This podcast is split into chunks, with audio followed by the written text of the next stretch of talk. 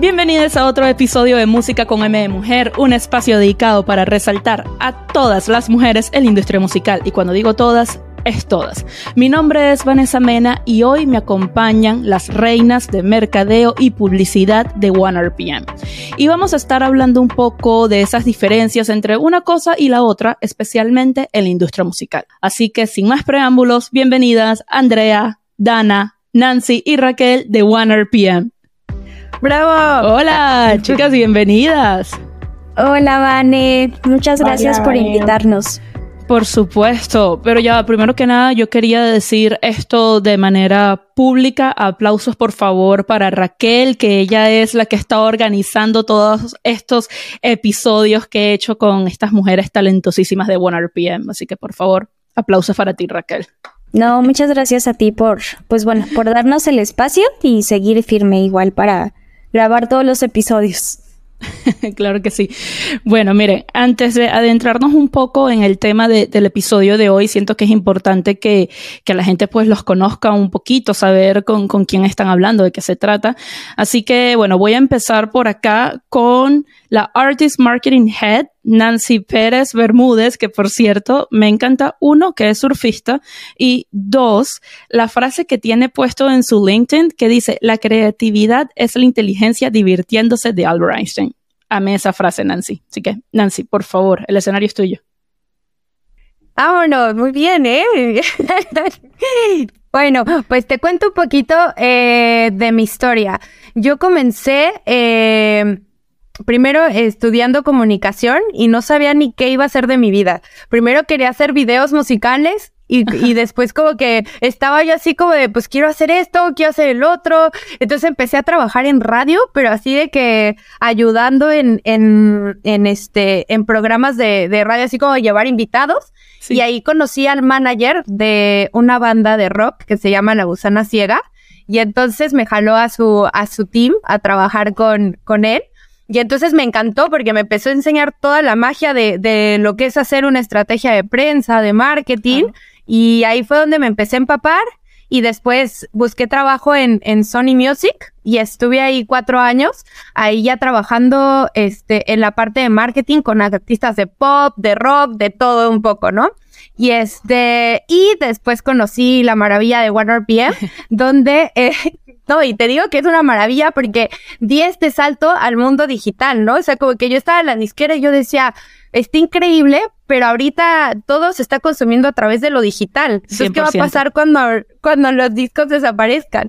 Entonces, pues nada, se abrió la oportunidad de que pudiera formar parte de la familia OneRPM y la verdad súper, súper contenta porque me, me, me sumergí en este mundo que, que pues conocía, pero no tan a fondo, ¿no? Entonces, aquí entendí como en la parte de, del consumo digital, trabajé, estoy trabajando con un montón de artistas de todos géneros, tenemos un montón de libertad para hacer lo que queramos. Entonces, la verdad es que, pues, muy contenta, ¿no? Y esa es la historia de cómo llegué a, a RPM. Me encanta, o sea, que ya pasaste de pop y rock a todos los géneros. Sí, ya ahorita me pongo el sombrero, las botas, todo, todo. La maravilla del mundo digital, de todo un poco. Me encanta. Exacto. Mira, ahora entonces voy con la Advertising Specialist, es decir, especialista en publicidad, Dana Bosques. Dana, por favor. Que de paso es pintora también. Estoy viendo por ahí.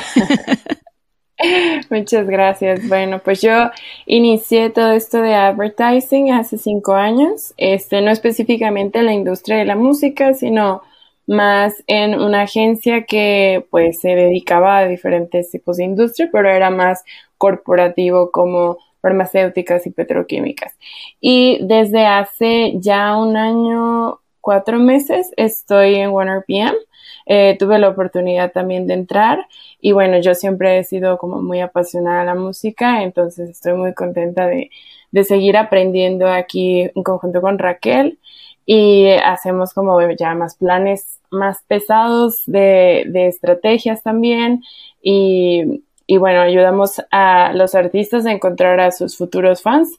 Entonces, Uy, buena frase. Muy específico. Encontrar a los artistas. Ok, ayudar a los artistas a encontrar sus futuros fans. Me gustó eso porque para parte de eso va este, este episodio también. ¿Y qué giro el que dio tu carrera? Me gusta porque, de hecho, cuando tú me mandaste tu biografía, me gustó mucho algo que mencionaste, que a ti te gusta bastante ir a los festivales, porque ahí también como aprovechas para observar a la audiencia en esos eventos. ¿Qué es específicamente lo que observas cuando vas a los festivales? Pues con, como si vienen solos o vienen acompañados, como tal vez la vestimenta, tal vez cómo reaccionan cuando sale el artista. O sea, como que todo esto puede ayudar un poquito a leer más a las personas y eso nos súper ayuda en la segmentación de campañas. 100%, total. Bueno, sigo entonces aquí con la Lead Artist Marketing de la región andina y del Caribe, Andrea González por favor. Que por cierto, me llama mucho la atención. me llama mucho la atención lo que estudiaste. qué va a ser. Sí, me llama, así que por favor dilo tú. Eh, sí, es lo más divertido como de mi biografía realmente. Eh, pues yo soy ingeniera zootecnista de profesión, de hecho. Ejercí casi como dos años mi carrera luego de graduarme pensando que ya tenía como el futuro resuelto y mi vida resuelta, hasta que descubrí la música. Lamentable, no sé si lamentablemente o afortunadamente, pero descubrí la música y pues dejé todo. Afortunadamente. literal, afortunadamente. Dejé todo tirado, eh, pues yo soy de Perú, eh, allá lamentablemente todavía no hay como un desarrollo de la industria, del music business per se, como estudiar música, ¿sí? Y en ninguna carrera de música pues te enseñan de esta industria. Entonces, como que dejé mi vida ya para venir a estudiar un, como un máster en Music Business. Lo estudié aquí y me quedé aquí. Eh, pensé que solo iba a estudiar y volver para crear industria en Perú y tales, pero pues la verdad me gustó mucho Colombia como estaba como diferenciándose de, del, del resto de la región, sin contar Brasil, claro, que es otro universo, pero pero sentí que iba a tener más oportunidades aquí y así pasaron. Pasé de trabajar en management de muchos artistas colombianos, dígase Juan Básico, Juan Pablo Vega, Esteban, eh, Televit, eh, y luego salté a hacer solo management de Los Petit Felas, que es una banda como una de las bandas alternativas de hip hop más importantes de este país. Y luego, pues, me llegó la oferta de OneRPM eh, para trabajar primero como el clúster de hip hop, por ya todo como el trayecto que había tenido en hip hop estos años, como desde el 2018 vivo en Colombia. Y ya, y pues ahí ha ido escalando un poco mi proceso con, con esta empresa estoy muy agradecida como de, esos avances porque yo, de hecho, hace 10 días cumplí un año en OneRPM. Felicitaciones. Nada, contenta, gracias, contenta de, la invita de que podamos como compartir este espacio. Yo también estoy muy contenta, en serio, me encanta este episodio y, todo, y apenas está empezando. Bueno, ahora sí, hablando de este episodio, voy con la responsable de este episodio, por favor, la Regional Head Advertising, Raquel Guerrero. Hola, hola. Pues eh, yo llevo dos años, un poquito más, eh, que entré a OneRPM. Igual eh, yo estudié comunicación como NAN y también tenía muchas ideas de lo que quería hacer, como que al inicio quise ser periodista, luego ya no, luego quería escribir, entonces como que eh, tenía muchas ideas y por eso estudié comunicación, pero al final como que algo que siempre estuvo pues latente desde que recuerdo es toda la parte musical, ¿no? Eh, yo tocaba piano, tocaba porque tiene mucho que ya no, pero pues bueno, estuve muchos años de mi vida eh, haciéndolo y y pues, eso, es como, eso es como montar la bicicleta, ¿no? Lo que bien se aprende no se olvida. No se olvida, pero pues bueno, no, no ejerzo como músico y realmente nunca ejercí, como que únicamente era algo que hacía extracurricular y, y pues llegó un punto en el que lo dejé, pero eh, siempre estuvo mi gusto por, por la música desde chiquita y en cuanto pude ir a conciertos y digo, al, inicio mis papás me llevaban, pero bueno, en cuanto eh, pude ir, estuve siempre, iba a todos los conciertos o festivales de los músicos que me gustaban, los artistas, etcétera, entonces como que no tenía igual muy claro hacia dónde, pero sabía que tenía que estar eh, tanto o en la industria musical o en la editorial. Entonces, pues bueno, Eh, afortunadamente tuve la, la, posibilidad de aplicar una vacante ya hace dos años y cachito en OneRPM.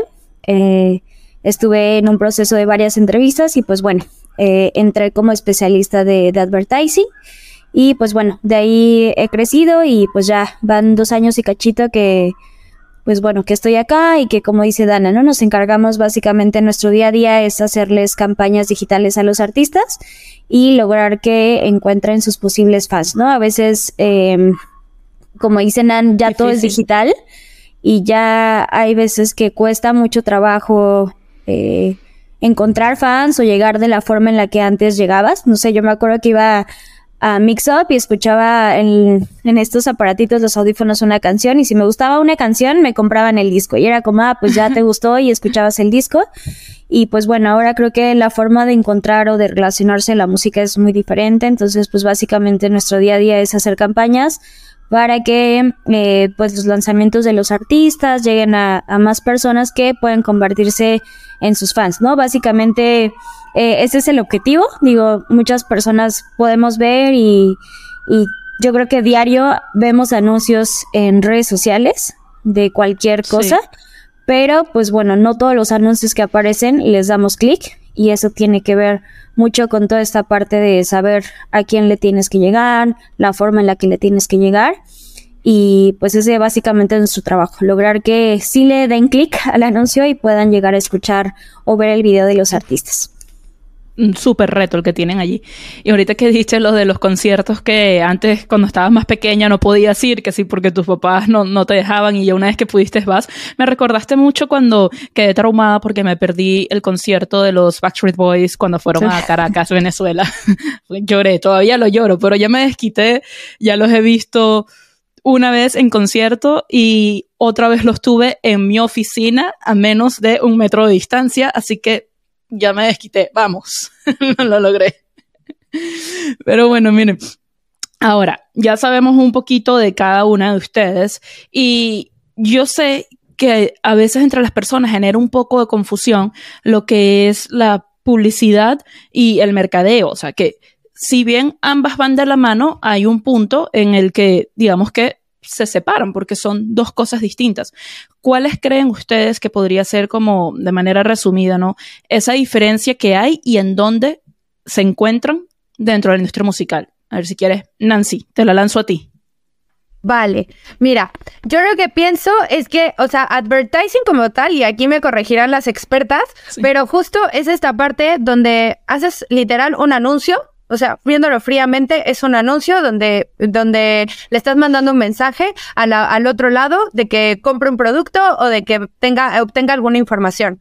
La magia de marketing, que es lo que yo veo que se relacionan, es cómo vas a hacer que ese anuncio tenga realmente engagement con las personas, ¿no? Ese, en vez de, por ejemplo, debo un, un ejemplo, ¿no? Vamos a estrenar un single de un artista. En vez de poner, oye, la portada y decir nuevo single, da clic eh, ¿Qué diferencia sería poner algo, por ejemplo, que el artista de pronto cuente alguna aventura o haya un asset donde salga el video, algo más llamativo, que cree engagement, que diga el fan, wow, me gustaría darle clic a esto porque quiero ver qué pasa, ¿no? Entonces siento que ahí es donde se encuentra la, la diferencia. No sé qué opinen las demás. Sí, yo creo que advertising es una extensión de marketing, que es como marketing es la caja grandotota y dentro de esa cajita uno de los bombones pues es advertising, ¿no? Porque realmente si, si no tenemos antes como una estrategia de marketing donde estén los objetivos y lo que quiere lograr el artista o todo lo que se necesita, pues eh, que en este caso tanto André como Nancy nos lo pasa, como tenemos tal artista, quiere, queremos hacer esto, queremos hacer el otro, y ya como con toda esa información y toda una estrategia de marketing no solo de ads, pero sí sabiendo nosotras qué más se va a hacer, podemos armar algo específico para, pues bueno, para un anuncio, ¿no? Como dice Nancy, si es muy frío, básicamente es un anuncio que te va a salir digital. Claro. Claro. Yo estaba leyendo eh, un reporte de Media Research que se titula El marketing musical necesita branding, no respuesta directa. ¿Y de qué trata este reporte? Habla más que todo que el enfoque no puede irse únicamente a la promoción de una canción, sino al branding del artista. O sea, y ellos hablan de que esto significa sacrificar el éxito inmediato de una canción por el éxito a largo plazo de un artista. ¿Ustedes creen que esto aplica en todos los casos? Mira, no en todos, pero, pero sí creo, por ejemplo, que hay una saturación de toda la información que, que recibimos. Entonces, de pronto tenemos que ser súper cuidadosos en qué mensaje estamos mandando al público y cómo vamos a hacer que, que no den skip y que se mantengan en nuestra publicidad, ¿no? Entonces esa es la magia que, que, que, tenemos que lograr día a día nosotras en equipo, porque sí siento que hay una sobresaturación brutal de información. Es que, es que creo que va más allá, ¿no? Como decía Rock, eh, el marketing es pensar en todo y no es solo pensar en, en, en, cómo vamos a publicitar eso, sino desde dónde nace, desde qué concepto, desde qué colores queremos usar, desde qué quiere cómo comunicar el artista y cómo vamos a llegar a cumplir esos objetivos. Como que un angular de esos objetivos es la promoción y la publicidad, ¿no? Ya, y, y como dice Nan, como de qué manera vamos a hacer para que el oyente o el espectador se retenga, o sea, se quede ahí, pero creo que el marketing va mucho más allá, desde cómo nace la canción, desde cómo la vamos a contar, desde qué quiere contar el artista. Y me parece súper importante lo que contabas, que leías en el artículo, que no es solo como hablar de una canción o de un disco o de un concierto, sino es de cómo ese lanzamiento o cómo esa publicidad va a alimentar a la marca del artista, que al final es con quien estamos trabajando de la mano. ¿no? Simplemente lanzamos productos con él, pero lo que queremos que crezca es el artista. Entonces, eso me parece súper interesante. Y, y, yo siento que esto aplica principalmente para los artistas emergentes, porque por lo menos una Carol G, ahorita obviamente su enfoque va a ser en su álbum, en su canción, no tanto en el branding de ella como tal, porque ya ella pasó por ahí. Entonces, por eso yo decía, aplica esto en todos los casos. Yo desde mi punto de vista, que no trabajo ni como mercadólogo ni como publicista, yo pensaría que esto es más que todo cuando se trata de artistas emergentes, ¿no? Claro, también opino que, que cada artista, pues por así decirlo, tiene que formar su comunidad, ¿no? Entonces, como tú dices, Carol G, pues ya está posicionada, ya tiene a su grupo de fans, a sus seguidores, que pues saque lo que saque, la van a apoyar. Entonces, creo que eso es lo que nosotros también ayudamos a realizar a los artistas emergentes. Es eh, como comenzar a crear su comunidad para que ya a partir de ahí sea como un apoyo constante que tenga con el artista.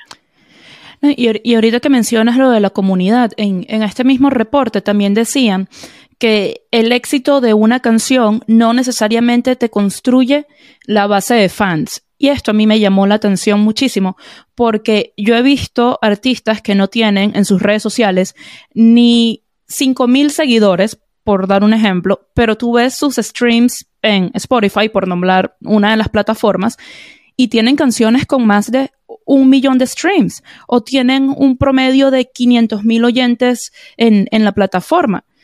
Pero también están los que tienen 100 mil seguidores y no llegan ni siquiera a las 10 mil reproducciones o ni mucho menos a los mil o dos mil oyentes eh, al mes. ¿Qué puede estar pasando en estos casos? ¿Es algo que está haciendo mal el artista o el equipo del artista o es simplemente como la dinámica que hay mm. hoy en día? No creo, creo que tiene que ver mucho con estas nuevas como multifacetas que tienen los artistas, ¿sabes? Que pueden partir de haber empezado su carrera en el como en lo público, ¿no? Eh, desde haber sido creadores de contenido que luego se lanzan a hacer música. Entonces esa transición a veces creen que, es muy sencilla, pero no la es, porque pueden tener como una red de seguidores impresionante, pero que no les interesa la música del creador, les interesa lo que les está contando y su contenido.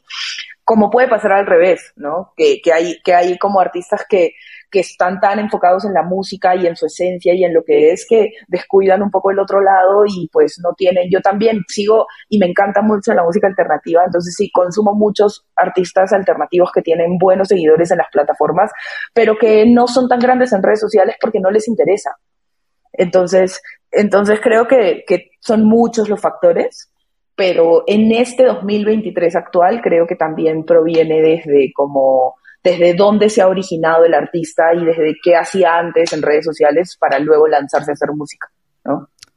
Sí, y, también pienso que por lo menos para, para, los artistas emergentes que llegan a tener millones de reproducciones en estas plataformas, obviamente influye mucho las distribuidoras con las que ellos estén, bien sea OneRPM o cualquier otra, que obviamente se encargan de posicionar estas canciones en los playlists y en sus casos cuando son artistas emergentes hay veces siento yo, o sea, desde lo que yo he visto que quizás no es tanto que no les interese, sino que o no tienen el tiempo porque tienen una doble vida, ¿sabes? Tienen otro trabajo precisamente porque son artistas emergentes y ahí necesitan también tener el equipo que les ayude con las redes, pero también todo es dinero en esta industria y es costoso, ¿no? Entonces es como que, ¿cómo pueden hacer esos artistas que ya tienen el apoyo de una distribuidora, pero necesitan entonces como que crecer en sus redes?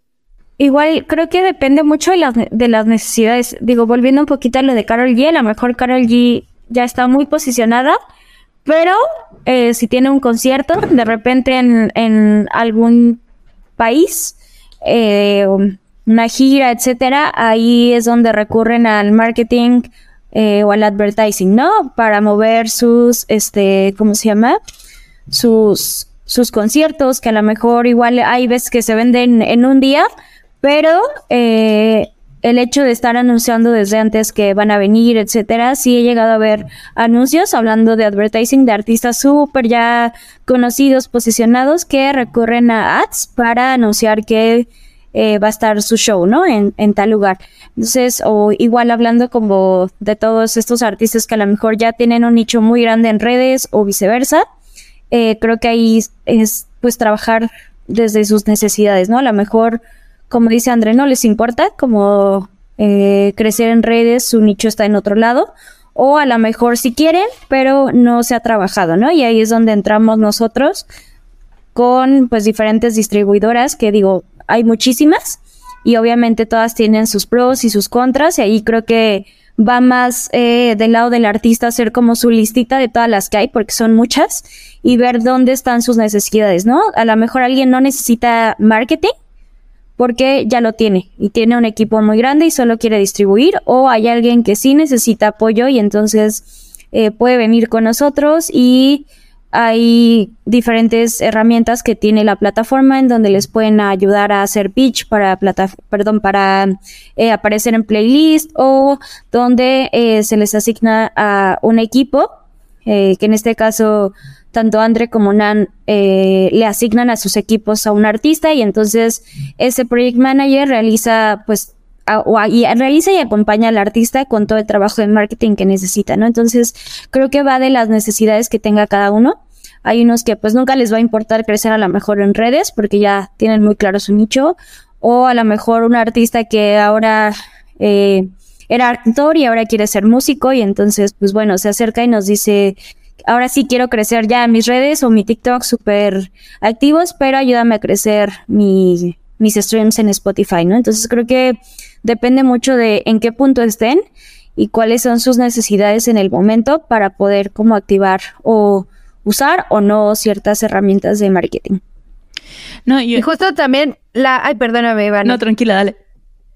Justo iba a agregar nada más que, que, aquí es lo, por eso la importancia de hacer los planes de marketing. No hay como una regla para hacerlos, sino nosotros tenemos que entender bien las necesidades del, proyecto, este, a qué público van, o sea, como analizar todo el entorno para a partir de ahí ya empezar a hacer las estrategias en común, en, en conjunto. Y por ejemplo, no sé, hay artistas de, de rock que llenan estadios, ¿no? O sea, llenan unos venues enormes y de pronto no lo vemos en, en la parte digital. Entonces, nuestro trabajo es ver cuál es el fuerte de cada artista y cómo vamos a convertir esa gente que va a los shows eh, a que consuman en la parte digital. Total.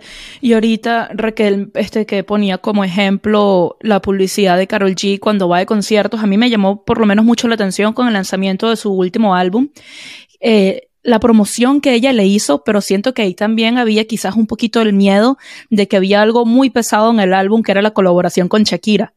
Entonces siento que su equipo, sea quien sea, muy duros porque lograron que sí, la colaboración con Shakira tiene eh, esa exposición que merece por ser estas reinas de Colombia y por ser una colaboración tan, tan esperada, pero ya lograron que ese álbum haya entrado en, Apple Music como el número uno a nivel global. Estaba viendo los, chat, los charts de Spotify y tiene a nivel global 8 de 10 canciones, o sea, de estrenos de la semana, 8 de 10 canciones son de ella. Entonces, muy duro. Ahí también creo que hay un buen ejemplo de un artista que ya está posicionado, pero necesitó hacer una muy buena campaña de, de marketing para que una cosa no tapara a la otra.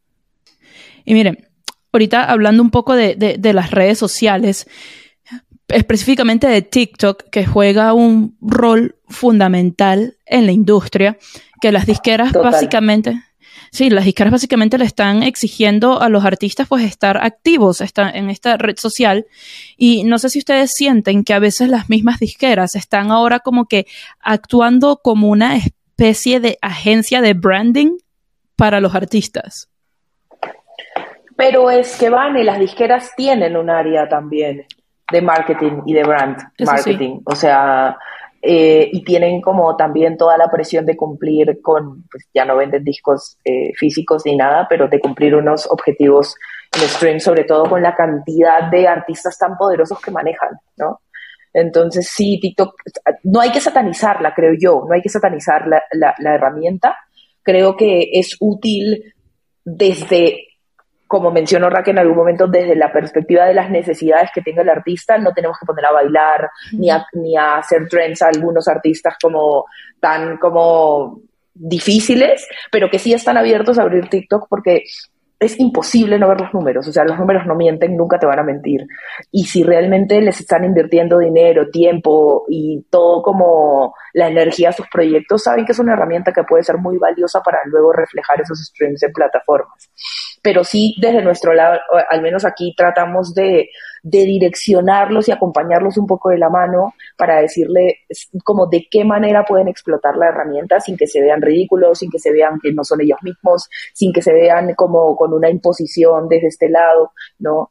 Eh, ya podemos hablar desde nuestro lado, seguro Nang nos podrá contar más cómo es en una major, pero pues las mayors sí tienen la presión porque ellos son dueños de esos fonogramas, entonces ellos necesitan que funcionen y ellos como que tienen toda la potestad tal vez en algún, hasta cierto punto de exigirle a sus intérpretes o sus autores, pero porque los fonogramas son de ellos. Entonces creo que la presión es distinta aquí en OneRPM tratamos, obviamente, con mucha más libertad, pero sí demostrarle con base a números y a estrategias que se puedan acoplar a lo que son ellos y que no pierdan su esencia, que TikTok puede ser una gran herramienta para generar más dinero y para generar más audiencia. Y siento que también para traer de vuelta temas que quizás estuvieron de moda hace 10, 5, hasta 20 años, ya han habido muchos casos así. Entonces yo por eso ahorita hay muchos artistas que yo les digo eh, que en algún momento llegaron a tener una canción que fue un medio éxito, pero no tanto como esperaban. Yo les digo siempre, TikTok, lánzala, tú nunca sabes. Totalmente, la verdad es que a mí se me hace... Sí, se me hace una herramienta increíble para trabajar el, el catálogo, porque aparte, o sea, puedes crear una, una este, estrategia que, como bien lo dice, ¿no? Con alguna canción eh, viejita que por ahí no tuvo mucha bola y puede, puede explotar, ¿no? Entonces es una, es una ventana de mágica. Total. Yo, yo siempre pongo como ejemplo a Monsieur Periné con nuestra canción. ¿Qué tal? ¿Cómo se, cómo se voló esa canción? Total, total. O Alejo, creo, no sé si Alejo es de One RPM, creo que sí. El de Panticito. Sí. sí su éxito ahorita, hoy en día fue por, por TikTok y él lo dice, o sea, que TikTok le, cambió la vida. Y mira, Dane, tú ahorita estabas mencionando, este, ahorita cuando hablamos de los conciertos y que te gusta como, este, observar a la gente allí, eso me hizo pensar mucho también en el tema ahorita del momento de Ticketmaster, por nombrar solamente una compañía, y todo el tema y lo difícil que es hoy en día adquirir una boleta para ir a un concierto, no solamente lo difícil, sino también lo costoso que es. ¿Es esto una estrategia de mercadeo? ¿Qué tanto control tienen los artistas sobre esto que está pasando con la boletería? Exactamente sobre eh, los artistas y, bueno, ellos depende de, de por dónde quieren como monetizar esto, ¿no? Pero Esta tal vez Nan puede hablar un poco más al respecto de esto, pero este, yo así como lo veo, pues sí hay veces que parece que ellos tienen como todo el control, ¿no? Eh, me pasó justo en el concierto de Bad Bunny del año pasado, que muchos boletos, este, pues, rebotaron, aunque eran personas que decían, no, pero pues si yo lo compré en el sitio oficial y todo esto, entonces siento que ah, últimamente más están teniendo muchos temas con esto, este, pero pues realmente, eh, pues más del lado de advertising es como, pues si hubiera otra vertiente que no fuera Ticketmaster, pues igual estaría buenísimo de que utilizarlo o probarlo, porque pues sí ya van varias fallas que tienen ahí y pues a pesar de que la gente se queje, pues supongo que ellos son como los que tienen el control en ese sentido. Es que ni los Swifties han logrado algo. Bueno, Chicas, antes de seguir conversando con ustedes, le voy a pedir a la gente lo que siempre les pido. Si ya llegaron hasta esta parte del episodio, significa que les gusta lo que están viendo. Así que por favor no olviden suscribirse en YouTube si me están viendo por YouTube o darle follow en las plataformas de audio. Mujeres, ¿quién es esa mujer en la industria musical a la que ustedes les dan cinco estrellitas? Empiezo con Raquel. Ah, Te puse en el spot. Ay, pues mira, hablando de las Swifties, creo que Taylor Swift es un gran ejemplo en la música. Y digo, sé que es una persona ya muy posicionada y que tiene mucho equipo detrás y, y muchas cosas, pero a mí siempre digo, hay mucha gente que, que, que le tira mucho.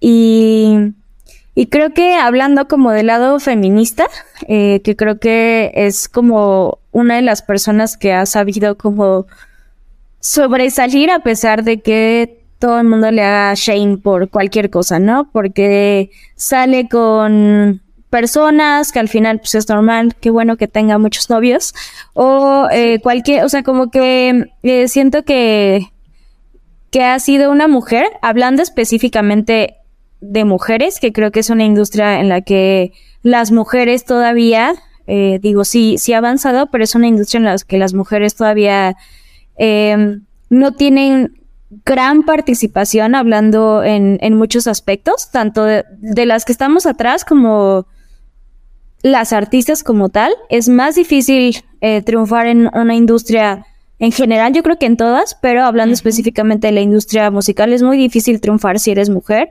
a comparación de, de, de, los hombres. Entonces creo que ha sido un artista que ha sabido utilizar todo el shame que le hacen o todo, pues todo lo que, lo que le tiran para eh, convertirlo en algo que básicamente le dé dinero, ¿no? Como dice Shakira, uh -huh.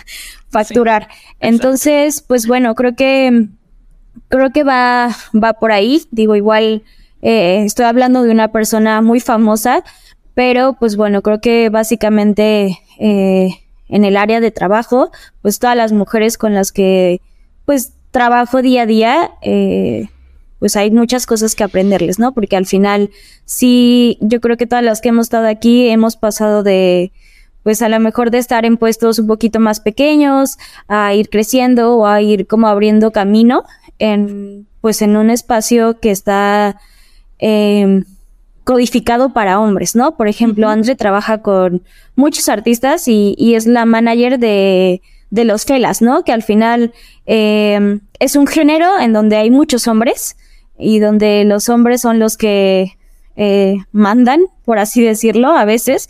Entonces, pues bueno, como este tipo de, de mujeres que pues tenemos a un lado y que al final creo que todas eh, hemos buscado como abrir nuestros caminos y lograr estar pues aquí, ¿no? Creo que pues sí, nos podemos ir como a lugares súper arriba y hablar de Shakira y Taylor Swift y Karol sí. G y obviamente nos gusta compartir y sentirnos poderosas con sus canciones y, y, todo eso, pero bueno, creo que también en el día a día pues todas estamos luchando para pues seguir ganando un lugar en la industria que pues que está codificada para hombres. Y ahorita que mencionas a esas tres reinas, a ninguna, pero para ninguna de ellas fue fácil. O sea, todas tuvieron muchos años de trabajo para llegar hasta donde están y todavía siguen tratando de demostrar que merecen estar en lo más alto. y sobre todo, o sea, el género urbano, por lo menos ahorita que mencionabas, los géneros que están predominados por hombres, en el caso de Carol G, que ella esté en el nivel que está en el género urbano y que Shakira se haya mantenido a lo largo de todos estos años en el top, para mí son sumamente admirables, igual con Taylor, porque Taylor también empezó por country, también un género totalmente predominado por hombres, así que 100% me gustaron esos ejemplos que, que pusiste ahí. Andra, voy contigo. ¿Quién es esa mujer o mujeres? Uf, muchas. O sea, yo admiro a muchas mujeres, consumo a muchas mujeres. Creo que en las acciones están como los hechos. Em, yo no voy a hablar tanto de artistas, porque soy manager, como lo dijo Rack también, eh, y admiro mucho el trabajo de muchas mujeres managers, desde Rebeca León hasta Margarita Brusone, que es la manager de Conociendo Rusia, eh, Guti Ruiz, la manager de Banda Los Chinos, eh, Mechas Montejo, la CEO ahorita de, de, Sony, de Sony Andes, eh, lo que ha hecho Leila Cobo con Billboard, o sea, siento que que estoy rodeada de mujeres que se han encargado de hacerme un poquito el camino y que no hay como otras palabras más que agradecimiento a sus carreras. Y tengo el gusto de conocer a casi todas las que he mencionado, de haber intercambiado un café o unas palabras con ellas. Y, les estaré eternamente agradecidas y, y también, como lo dice Rack, como a todas las mujeres con las que, de las que estoy rodeada, cada vez en este equipo en la oficina de Andes, en OneRPM, tenemos más mujeres eh, project managers que lideran como procesos y que saben cómo hacerse respetar frente a géneros que tal vez no son tan fáciles, desde el vallenato, la música popular, el hip hop propiamente. Cuando yo entré a, a llevar como los artistas de hip hop, no fue nada sencillo, pero siento que son retos que mm, no nos sirve revictimizarnos, Creo que nadie, ni nosotras mismas deberíamos caer en la revictimización, sino en demostrar que podemos y que, y que, y que valemos, a pesar de que a un hombre le podría costar la mitad del tiempo, la mitad de la energía, eh, es lo que es. Eh, y creo que ninguna de las mujeres que yo he mencionado han como, se han como dejado vencer frente a estas situaciones, a pesar de haberlas vivido seguro el doble de fuerte, porque pues vienen también de generaciones un poquito más no tanto, pero de años más, más atrás, ¿no? Entonces, nada, sí. Mm, eso. ¿Y tú, y tú como manager, ¿cuál crees tú más o menos como, cuál es el porcentaje de la cantidad de managers hombres que vemos versus la cantidad de managers mujeres? Porque algo que yo sí me he dado cuenta también es que muchas veces la gente piensa, eh, dice, no, bueno, ¿quién será el manager, el manager de tal artista? Y por lo menos que mencionaste a Rebeca León, mucha gente no tiene, pero es que ni idea que eh, Rosalía, Juanes, J Balvin, sus carreras las impulsó. Todos han pasado por ahí. Sí. Exactamente. Sí, me ha pasado. No, no tengo idea cómo será el porcentaje. Sí te puedo decir que cada vez veo más managers mujeres. Eh, creo que no tampoco podemos encasillarnos en qué sabemos hacer mejor las mujeres que los hombres porque sería caer en lo mismo. Pero sí veo que hay muchas más oportunidades para nosotras. Cada vez me rodeo de más equipo, eh, equipos de mujeres, en el, eh, sobre todo en el management y en la gestión musical. Em, y sí, me pasa mucho, es muy divertido lo que dices porque lo, lo cuando lo dijiste me vinieron como tres de vus de el manager de los Felas es un crack, que no sé qué, y yo, soy yo, o sea, o alguien alrededor en la reunión dice, es Andrea, o sea, porque automáticamente asumimos que es un hombre, ¿no? Pero bueno, es algo que poco a poco tenemos que ir cambiando. Y lo mismo le pasa a los productores, a, las productoras. Me preguntan cuándo va a llegar el productor. Eh, ya estoy aquí y es una mujer. Nancy, voy contigo. ¿Quién es esa mujer o mujeres? Mira, ahorita yo creo que me iría por Mrs. Ámbar, Mastacuba y Rebecca Lane por poner un este estandartes de chica, que ahorita la verdad es que le están rompiendo en, en justo este género hip hop, que es un género súper lleno de hombres. Entonces las admiro un montón porque a pesar de, de, esta situación, ellas están luchando por alzar la voz, por hacer su música y pues siento que por fin eh, se está abriendo este espacio donde ellas solitas se están abriendo el lugar para ante los hombres en este género. Entonces me iría totalmente por ellas. Bueno, y ya Masta, Miss Ámbar y, y Delfina ya, ya pasaron por acá. ah, mira. Güey, temazo, temón, despiertas. Temón. ¿Qué tal? Eh? Escúchenlo. si no lo han hecho, por favor, por favor. Dana, ¿quiénes son para ti esas mujeres? Este capítulo, escúchenlo. Sí, a ver, ya lo dijo André. eh, mujeres, creo que hay demasiadas mujeres, bueno, no las suficientes, podría haber más en la industria de la música.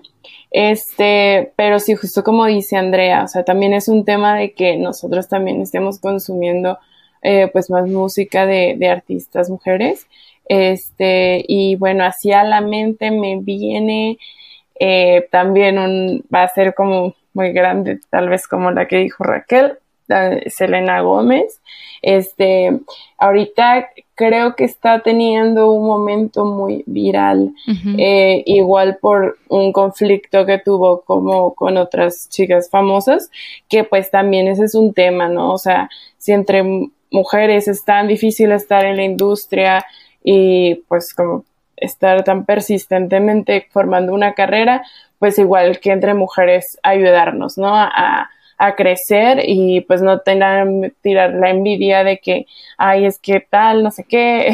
Entonces, siento que eso es bien importante y justo por eso es que está haciendo viral eh, Selena Gómez porque pues le hicieron como shaming de algo respecto a sus cejas, o sea, algo lo más estúpido, ajá, lo más trivial que puede ser este, y, y bueno, justo hay como otro trend dentro de TikTok en donde es como, ok, dejar de seguir a las personas que le hicieron shame y empezar a que ella gane más seguidores. Entonces, gracias a eso que pues la gente está notando que pues hay cosas que no están padres tampoco entre mujeres, este, pues ahora es la tercera con más seguidores después de creo que dos futbolistas. Eh, sí, el primero es Cristiano, creo que sigue siendo él.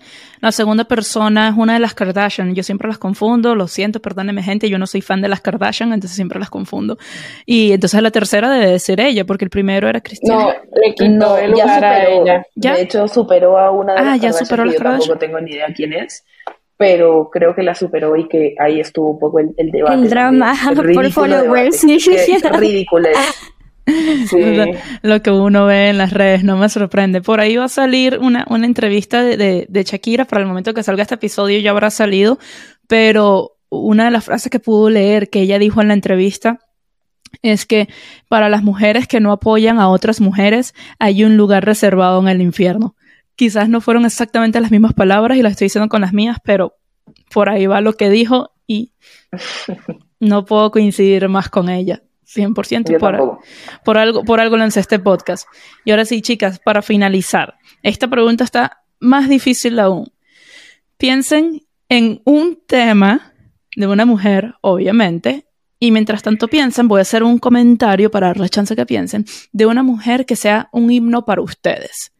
Y ahorita, mientras que ustedes piensan, un comentario aquí que tengo, una, haciendo estas preguntas de qué mujeres ustedes admiran, me di cuenta que muchas veces cuando le preguntan a los hombres, ¿cuál es tu artista favorito? Siempre van a decir un hombre. Yo creo que no he conocido todavía el primer hombre que mencione a una mujer como su artista favorita. Pero en cambio tú a una mujer le preguntas, cuál es tu artista favorito y si hay muchas probabilidades de que te mencione un hombre. Yo te puedo decir que entre los míos está Alejandro Sanz. Quizás no es mi artista favorito de todos, hay muchas mujeres por ahí, pero, ¿sabes? Le digo, eso a mí siempre me ha llamado la atención, de por qué al hombre como que le cuesta tanto reconocer de que si hay una mujer por ahí que escuche. A ver, ¿quién es la primera que ya tiene su canción? ¿Quién va? Yo. La, ah. Venga, Nano. La, la verdad, siempre que, que, pienso en, esta eh, canción que sería como el estandarte, me voy por bebé. Ella, ella, ella, exacto.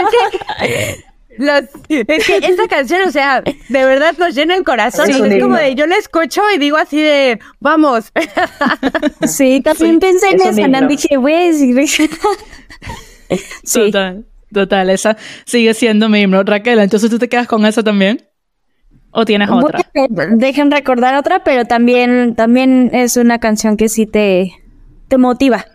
100%. A ver, ¿quién, quién va? ¿Quién va? yo me voy por, yo me voy por, debo tener muchas más porque tengo varias, de hecho tengo una playlist como llena de canciones eh, de artistas femeninas y como que van un poco con, esa temática. Sí. Eh, pero en este momento, como está y, como estoy ahorita, eh, me gusta mucho Eres Diamante de Elsa y el Mar. no sé si has escuchado Elsa y el Mar. Sí, sí, sí, es una colombiana que ya vive en México hace mucho tiempo. Eh, y ha pasado por muchas etapas también como de auto, como de, construirse y volver a, renacer frente a todo lo que, lo que su vida como personal la ha llevado a hacer, ¿no? Entonces, creo que esa canción, si no la han escuchado, eh, deberían escucharla, es hermosa. Y se me vino mucho, mucho y muy rápido a la cabeza. ¿Cómo se llama la canción otra vez? Que ya mismo la voy a agregar a un playlist que yo creé. Eres diamante de Elsa y el mar. Eres diamante, listo. Por cierto, aquí le hago promoción de una vez a mi playlist, se llama Mujeres Poderosas, así que... Ahorita la seguimos. La escucharé, la escucharé. Diamante, listo. Ya, ya, tengo otra. Ajá, va. Se llama Hero de Regina Spector, que hay una frase que me gusta mucho que dice como no soy... Eh, que dice soy el héroe de la historia, no necesito que me salve. Entonces eh, esa frase me gusta mucho y, la canción, digo, también amo mucho a Regina Spector, pero eh, básicamente esa canción y esa frase creo que me gusta mucho y que siempre la escuchaba así cuando estaba como en momentos o pues sí, que la vida te pone al final. Siempre vas a pasar por malos momentos porque es parte de, pero como esta parte que pues sí no necesita ser salvado porque pues sí al final digo, sí hay muchas redes de apoyo y obviamente claro ayudan demasiado y son parte de, de, eso, pero al final pues tú eres tu salvadora. Así mismo, así mismo. Dana. También amo a Regina Raque. Dana, ¿pensaste en una? Sí. Eh, en huelga de Nicole Sagnago. Oh, Nicole Sagnago, sí. la amo. me encanta. Nicole, mi compatriota Nicole. Sí, sí, sí, Nicole, ya te he dicho varias veces que te quiero en el podcast. Si llegas a escuchar esto, por favor. Te hemos mencionado un par de veces acá. sí, no, me encanta. Me encanta Nicole. Bueno, yo, yo voy a agregar dos a esta lista. Obviamente, despiertas, por favor no voy a dejar pasarla. Y Flowers de Miley Cyrus, si me voy a algo más actual, más reciente, creo que son himnos. El de, Miley va a quedar 100% como, como un himno.